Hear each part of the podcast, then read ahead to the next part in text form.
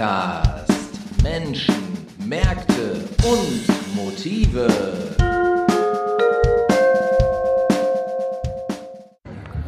Ja, hier am Rande des Ruhrpott-Rodeos 2022 traf ich einen alten Bekannten, nämlich den André, und wir hatten sofort Anlass, uns zu unterhalten und vielleicht eine ganze Folge zu machen. Mal gucken, wie weit uns das Interview führen wird. Der André hat nämlich früher Konzerte gebuckt. Und zwar hauptsächlich für André. Für die Upright Citizens. Hast du eigentlich auch für andere Bands gebuckt? Wir haben ähm, Anfang der 90er Benefizkonzerte veranstaltet in Bottrop mit äh, Freundeskreis aus Bottrop und äh, da waren so Bands wie Hass, Ritchies, Schließmuskel. Das haben wir gemacht. Das waren so sechs, sieben Stück, glaube ich. Die zwar alle nicht aus Bottrop waren. Nee, aber wir waren aus Bottrop und wir haben das im Haus der Jugend Bottrop gemacht. Und das war immer mit 500 Leuten ausverkauft. War eine super Sache. Die Uprights waren da auch bei. Ja, aber ansonsten habe ich nur für die Citizens-Konzerte gemacht. Okay. Wie bist du denn überhaupt an die Citizens rangekommen? Und, weil die waren ja damals schon in den USA gewesen, hatten ja so einen gewissen Ruf. Und da hast du aber noch nicht für die gebucht, oder? Nein, da war ich jetzt 14. Ich habe Da hättest du doch was, was tun können. ja genau. Aber damals habe ich noch äh, Limal und Nena gehört. Ah ja, jetzt kommt's raus. Ja genau. Also äh, ich habe angefangen mit Hosen, Ärzte, Brieftauben, Zitronen. Deswegen rennst du hier auch mit dem Vater Abraham-Shirt rum. Ja ja genau. Back to the roots. ne, dann äh, über die äh, Schiene. Freund findet Upright Citizens gut. Guck mal hier. Ich habe eine Platte von denen. Das war die Bombs of Peace. Hör mal rein. Mit, weiß ich nicht, war das 15, 16. Bahnbrechendes Werk.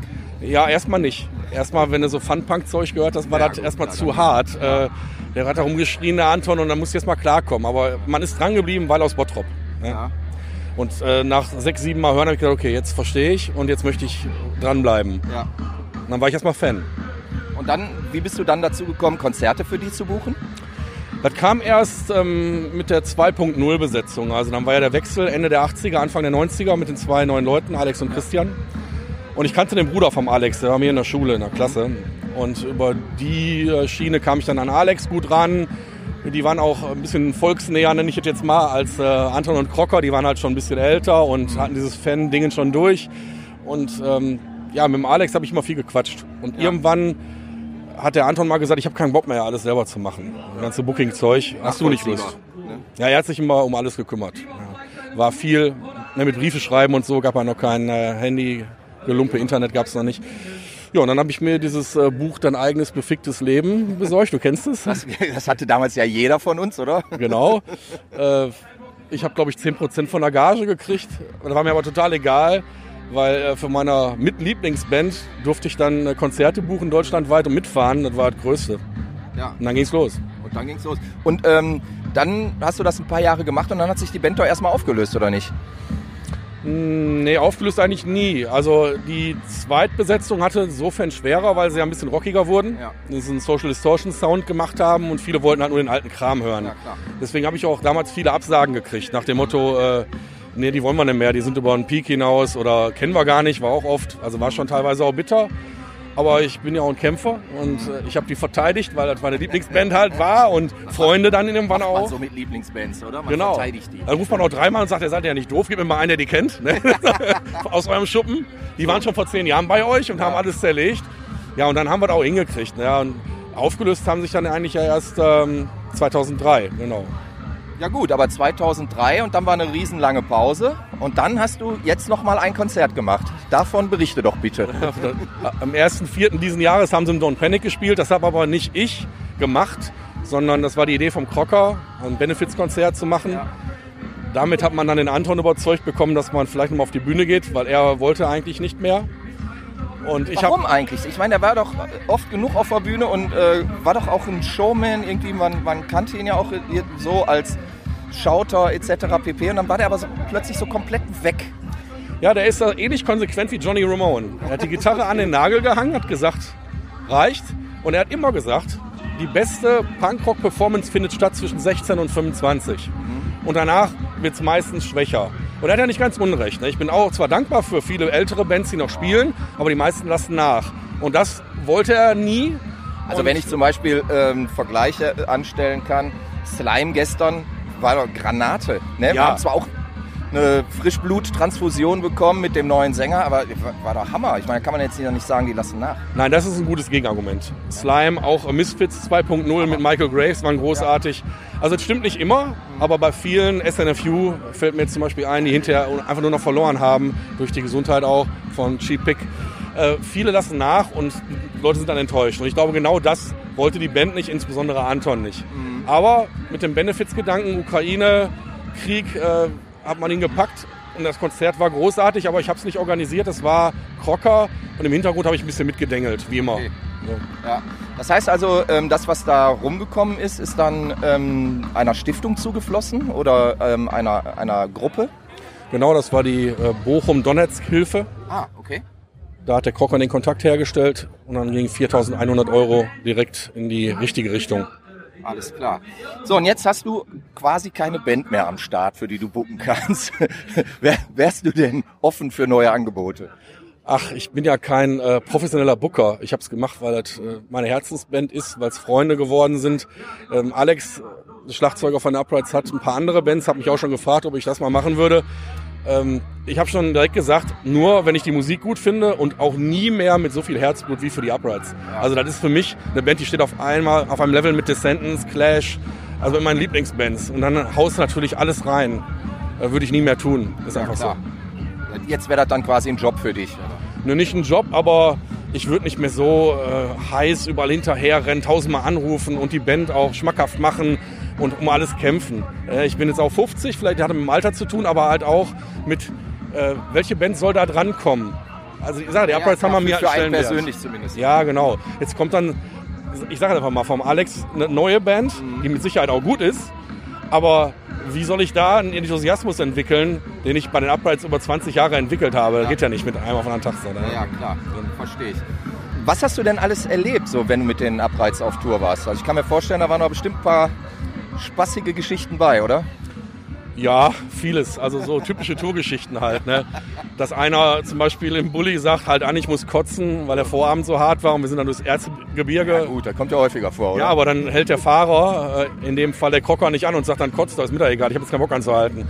Und, und äh, solche Geschichten, also da haben wir uns echt so abgeschrien. Also, also so mehr aus dem Bereich Hygiene. Auch. Auf der Toilette einschlafen gab es auch. Es gab auch Begegnungen mit äh, zum Beispiel mit dem Schlagzeuger von Trio. Ja. Ähm, Peter Behrens. Peter Behrens, der hat im Klingklang gewohnt und auch an der Theke äh, seinen Stammplatz gehabt. Ja.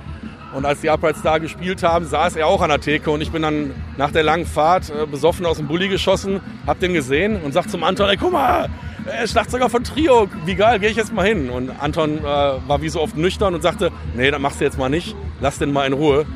Und das war auch besser so, weil er ist bei den Uprights dann auch hochgegangen in seine Wohnung, weil das war ihm alles zu laut und hektisch. Der wollte seine Ruhe haben unter ja. Picheln. Ne? Ja, sei ihm gegönnt. Mittlerweile auch schon tot seit vielen Jahren. Genau, tolle Biografie übrigens von das, ihm. Das Buch, Der Mann mit der Trommel, ja. fantastisch. Super. Habe ich äh, sehr gerne gelesen. Großartiges Buch, auf jeden Fall. Aber ich sehe, wir haben ja durchaus äh, auch Überschneidungen, nicht nur im äh, Bereich der Literatur und der Musik. Hast du nicht vielleicht so ein äh, besonderes Erlebnis von Tour, also jetzt was nicht mit Pipi und AA zu tun ja, Peter Behrens war jetzt nicht Pipi AA, das war jetzt so ein, Semi-Promi-Treff, sag ja. ich mal. Ähm, besonderes Erlebnis, ja, die Uprights haben zum Beispiel immer, wenn ich gefragt habe, auf meinen Geburtstagen gespielt. Okay. Privat ah, ja. in Kneipen. Ja. Ähm, Anton auch solo auf der Hochzeit. Das sind so Dinge, die vergisst er halt nicht. Ja. Das sind sicher besondere Erlebnisse. Und der erste Vierte war auch so besonders, jetzt nach all den Jahren, nach 19 Jahren, dass ich immer, wenn ich dieses Video sehe, was bei äh, YouTube ist, äh, anfange zu heulen. Also sitzt schon tief. Und ich hoffe, ja, verstehe ich. Und ganz ist die Hoffnung auch noch nicht vorbei, dass es vielleicht noch mal einen Auftritt gibt. Wäre ja zu wünschen. Ich glaube, das letzte Mal habe ich die Abreiz gesehen. Da haben die im Backstage in Duisburg gespielt, da am Duisburger Hafen. Das muss in den 90ern gewesen sein. Warst du da auch schon als Booker tätig? Also ich war Anfang der 90er, habe ich angefangen damit. Aber ob ich jetzt im Backstage war? Ich glaube, der Laden hieß damals Backstage. Er hatte dann natürlich auch x Namen, aber das war, glaube ich, zu der Zeit.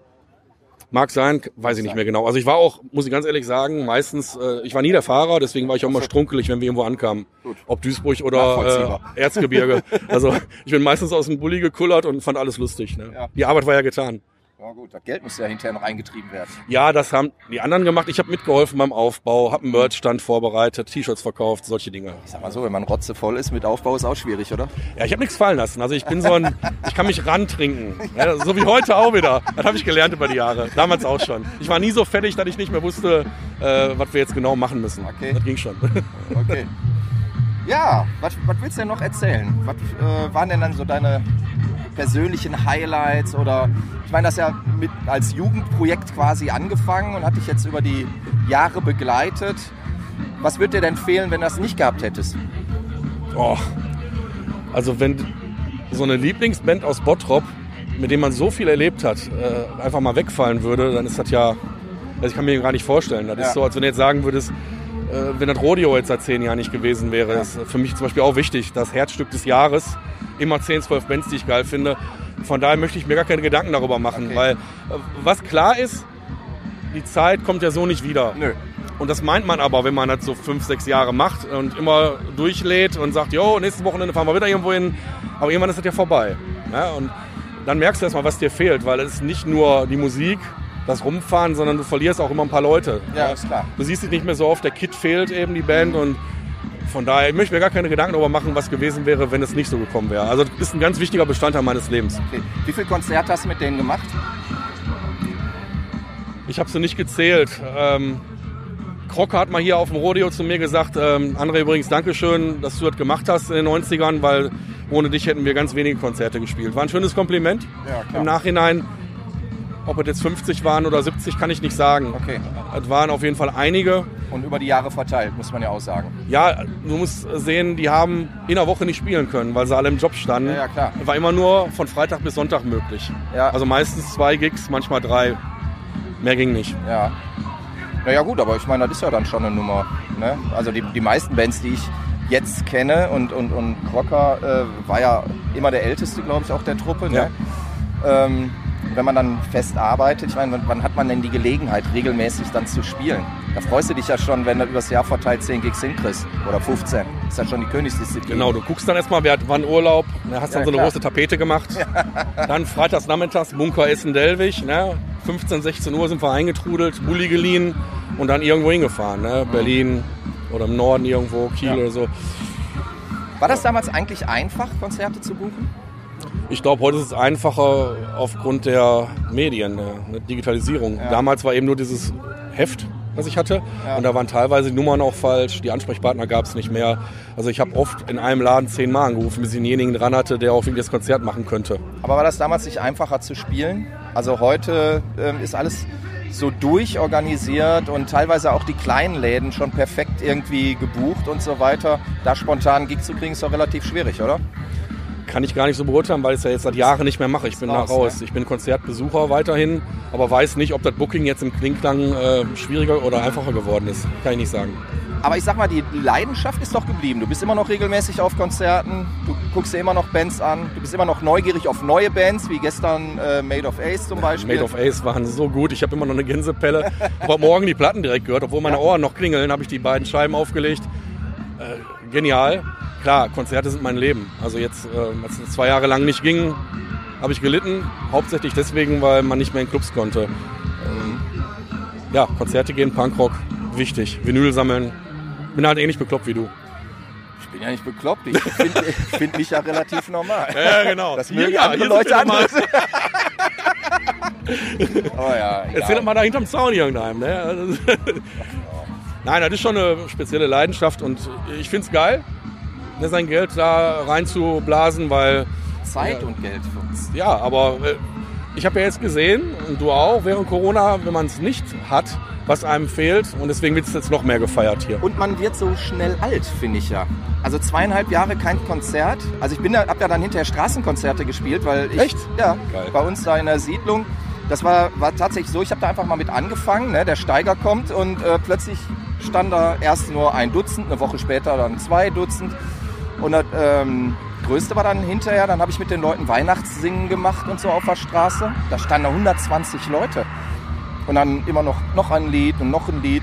Und dann ist dann aus, aus so einem Ding, wo ich einfach mal zwei Songs gespielt habe, ist dann da irgendwie ein Stück, einstündiges Konzert draus geworden. Irgendwie. Mein Meine Gott. Frau hat dann noch mitgesungen und großartig. Und da ist der äh, Michael Dommers, der bei Brösel Maschine spielt, der wohnt ein paar Straßen weiter, der ist dann noch vorbeigekommen, hat dann Solos dazu gespielt und hat sich richtig rumgesprochen. Das war funny. Also haben wir einfach so auf der Straße gemacht. Ne? Super. Ja, du siehst aber mal, wie die, die Leute das auch brauchen. Ja, also es ist einfach, Entertainment ist schon sehr, sehr notwendig. Und ähm, gerade glaube ich, wenn, wenn viele Menschen so die, dieses Gefühl haben, eingekesselt zu sein oder eingekerkert zu sein ne, und nicht raus zu können oder wenn, dann nur irgendwie beschützt mit, mit Maske und so weiter.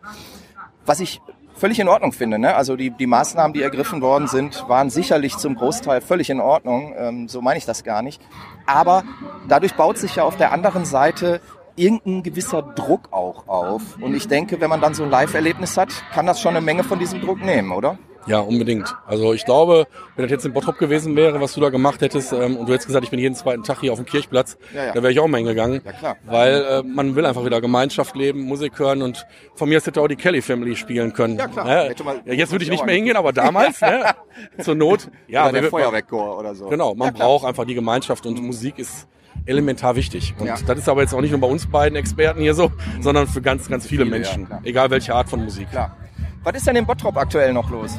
Ja, also da bin ich weitestgehend raus, weil die ganzen Bands ähm, von damals gibt es halt selten nur noch, also zu speziellen Anlässen wie So What, Pills Angels, die spielen ja, ab und genau, zu noch. Die spielen ab und zu, ja. Jetzt die Uprights einmal, aber ähm, die Bottroper Musikszene der 90er gibt es ja so nicht mehr. Ja, die, die war toll, aber die Zeit ist vorbei. Und danach gab es halt noch andere Bands, da bin ich auch noch hingerannt, die dann so 10, 15 Jahre jünger waren, mit ja, Estea, Crash Casino, My Heart Aches Officer. Die waren auch toll, aber die gibt es auch alle nicht mehr.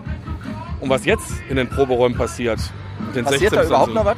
Ich hoffe es, aber ich weiß es nicht. Da bin ich einfach mit 50 auch raus. Ja. Ähm, wenn mal irgendwo eine Party wäre, wo eine Band spielt oder ein Stadtfest, äh, dann würde ich hingehen. Aber wir hatten jetzt gerade unser Stadtfest und da haben mehr so ältere Herrschaften gespielt. Von daher wird es ja. wohl nicht viel Nachwuchs geben. Okay. Also, ich denke, die machen dann alle Hip-Hop oder so. so ein Zeug. Kann auch sein, aber da bin ich ja erst recht raus. Ja, äh, Keine Ahnung. Also okay. die 90er war halt meine Zeit und dann da waren wir auch mittendrin. Alles klar. So, und jetzt so nach vorne geschaut, worauf freust du dich in Zukunft? Also erstmal freue ich mich da, darüber, dass überhaupt wieder Konzerte stattfinden. Ja. Und ich habe gemerkt, als er wieder rund ging mit den Uprights am 1.4. Äh, vorher war Snuff im Don't Panic, da war ja. ich. Dann war ich in der Trompete mit dem Anton bei GBH ja. in Bochum. Super geiles Konzert. Jetzt hier und es sind demnächst noch ein paar andere richtig geile Konzerte angesagt, wie Descendants in äh, ja. Dortmund. Oder äh, das Nord Open Air, da spielen Spermbirds und Rantanplan ah, okay. und Exploited. Also da geht noch einiges in nächster Zeit und da habe ich Bock drauf. Wir nehmen alles mit, was Spaß macht. Wir nehmen alles mit, was Spaß macht. Ich finde, das ist eigentlich ein perfektes Schlusswort, oder? Hast du noch einen draufzusetzen? Nee, ich glaube nicht. Ich glaube, ich freue mich ähm, über die vielen Menschen, die man hier trifft, über die vielen ja. geilen Bands und lass uns noch zwei Tage feiern. Das machen wir auf jeden Fall. André, ich danke dir. Das war der Ruhr-Podcast mit einer Sondersendung vom Ruhrpott-Rodeo. Ich danke und dir auch, Zepp. Wir machen, wir machen jetzt Feierabend. Prost. Prost. BAMS. Ruhr-Podcast